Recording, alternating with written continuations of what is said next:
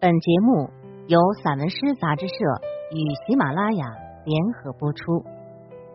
散文诗一本可以听的杂志，纸本一样精彩哦。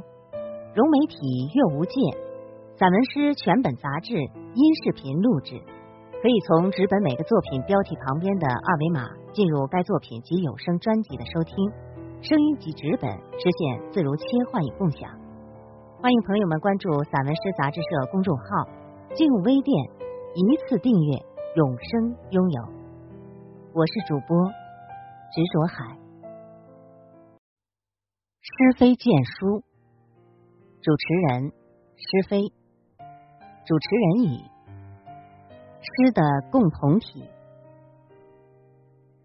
在西德尼、雪莱、克罗齐们为诗一辩的同时，贡布罗维奇批评诗的甜蜜性。而昆德拉也指责诗的客气。诗固然是本真的文字、溢出的文字、提纯的文字，但诗也是代言的文字、凝缩的文字、包容的文字。诗固然是为崇高和严肃而写，却也为鄙俗和反讽而写。让我们承认，在马拉美之前，确实是维庸装饰了巴黎。似乎永远有两种彼此依存且对立的诗存在，他们在某种隐蔽主体性的作用下，共同维护着诗人作为诗人的确定性和可能性。于是，当扎加耶夫斯基主张捍卫热情的时候，他警惕狂喜；当他主张崇高的时候，他也警惕绝对。其中闪烁的，与其说是美学问题，无宁说是伦理问题。人类需要诚实和透明，也需要善良和正义。这并非强调一种庸俗的调和论，而是主张在对诗做出评判分类之前，优先对人类的生命状况予以确认。作为扎加耶夫斯基的先行者，辛波斯卡坦言自己不确定重要的事比不重要的事更重要，而米沃什要求诗人站在人这边。很难非此即彼的判别谁更审慎，谁更果敢。海德格尔说，语言是存在之家；赫塔米勒却说，诗歌不在语言里，而在世界之中。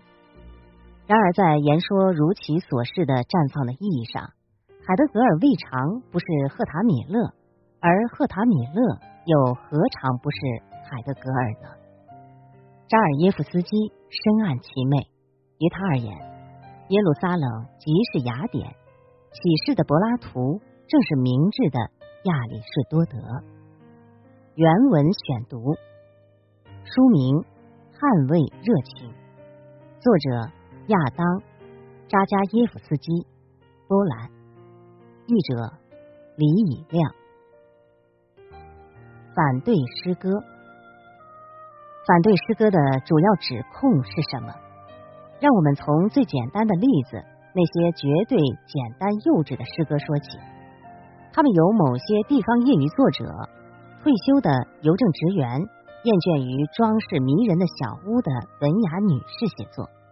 不言而喻，这些诗歌赞美日出、初雪、五月的美丽、雏菊、松鼠和桦树。哥特弗里德贝恩不能忍受他们，并嘲笑说他们就像春天。每年三四月份就要在文化期刊上卷土重来，他们有什么错？没有什么错，但是他们没完没了的天真，常常激起一种原始的，也不是毫无根据的嫌恶。承认那些负面不祥的事物的能力是不可缺少的。这些关于雏菊的诗歌很少考虑世界的负面，正是这一点导致他们过于幼稚。这也许。只是一种次要的反对。如果爱达荷州某个诗人要写写鲜花，有什么问题呢？让我们承认，这种天真的诗歌也有某些迷人的东西吧。我不是说业余诗歌现象有多么迷人，当然他们足够无害，即便他们对我们理解世界并无帮助。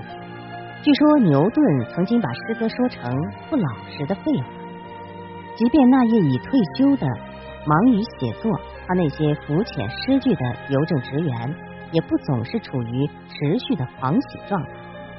他也许是一个秉性快乐的人，但他也会遭遇恐惧、焦虑或者绝望的时刻。他可以在他的作品里表达他们吗？不仅如此，可能的情形是，这个邮政职员并不是他的诗歌读者认为的那么和蔼可亲。当我们谈论文学这个巨人的时候，我们往往已有现成的答案。作品弥补了作者的性格缺陷，他写的很好。但是，同样的事情适用于我们的小诗人吗？另外一个问题，也许在考虑大艺术家时不会被提出来：为什么这位先生在他的诗歌中没有把他的弱点、不怎么迷人的特点包括进来？这是否只是因为他适用那个普遍的生活准则，则坚持认为我们只应展示或传递我们良好的一面？而把我们的缺点和不幸严密看管起来。如果是这样，问题就不算什么。然而事情看起来更严重。如果这个缺点存在于失智之中，就是说他既欢迎狂喜，却又拒绝任何负面的东西，他就不是自由的。换句话说，他就是伪善的。停一下，在此，我的一个诗人朋友可能突然打断我的话。诗歌是否真的只是被当作某种智力救急服务？他的天蓝色救护车在沉睡的城市大街上呼啸着疾驰而过？当然不是。将诗歌限制在如此单一的功能上是可笑的缩减。另一方面，诗人也不应忽视那可能被称为时代的智力辩证的东西，他们不应全然回避它。这个辩论。是否真实的存在，在何处发现这样的辩论，是另外一件事儿。我认为它确实存在，尽管它也许是未完成的、间歇性的。如果诗人都回避这种讨论，认为那些更次要的灵感宝藏或忧郁，比起沉思二十世纪这些极端的邪恶，或我们时代更为巨大的悲伤和厌倦更有价值。他们就是在效力于诗歌的衰落，腐蚀诗歌在人类创造的业绩中占据的由诸神和希腊人所赋予的崇高地位。那样的话，诗歌就变成了学生和高级市民的一种有趣的业余爱好，不再是一个关心根本问题的成年人的事情。这里并不是说实际的争论处于危险之中。一个反对诗歌的具有说服力的指控，可能是。诗歌没有寻求人类和世界的真理，而是局限于他自己，在世界的海滩上收集一些漂亮的小玩意儿、鹅卵石和贝壳。是的，没错。但是我们也有杜伊诺埃歌、艾略特的《荒原》、李沃什的关于道德的论文和关于诗歌的论文、曼德尔斯塔姆的《彼得堡诗篇》、奥登的《阿基里斯之盾》。阿赫马托娃的《安魂曲》，兹比格涅夫、赫伯特和策兰的诗，他们处理的是什么？邪恶、现代性、我们时代的生活，我们与时代之间的比武。诗人应如何生活？有人可能会问：他们是否真的辗转反侧于信仰与沉思之间？我猜想，他们通常生活的很不一样。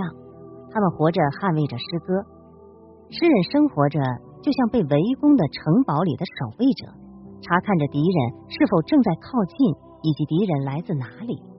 这不是一种健康的生活方式，它常常导致慷慨大度和自我批评的缺乏。它致使诗人不能进行对自我的反思，以及对时代的思考。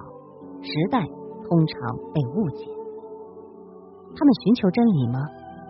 他们难道不是很容易沦为轻浮预言家和混乱哲学家？这些人既让人不能理解，又不能与其断绝关系的猎物吗？诗歌的贫困正在于他对今天那些占统治地位的思想者还有政治家过度的信任。这毕竟都是在上个世纪之中发生过的事情，他们沉重的言简仍然紧压着我们。被巨大的情感占据的诗人，屈从于天赋的能量，不再懂得现实。布莱希特为什么会服务斯大林？哥特弗里德·贝恩为什么曾有那么几个月会信任希特勒？法国诗人为什么会相信结构主义者？美国的年轻诗人为什么那么在意直系亲属，而忽视更为深刻的现实？为什么会有那么多陈腐的、令我们绝望的平庸的诗人？为什么当代的诗人成千上万的诗人热衷于精神的冷淡，热衷于那些小小的俏皮的玩笑，热衷于优雅，有时甚至是令人愉快的虚无主义？最后，我承认，正如读者已经想到的，我并不完全反对一种自由的、明智的、优美的诗歌，一种力图连接起近与远、低与高、凡俗与神圣的诗歌，一种力图记录灵魂的运动、情人的争吵、城市街景，同时还能注意到历史的脚步、暴君的谎言的诗歌。一种经得起时间审判的诗歌，我只是恼怒于那种小诗歌，精神贫瘠、无智慧，一种谄媚的诗歌，卑躬屈膝的迎合这个时代的精神刺激，那种懒惰的职业官僚式的东西，在一团幻觉的污浊的云里，迅速的掠过地面。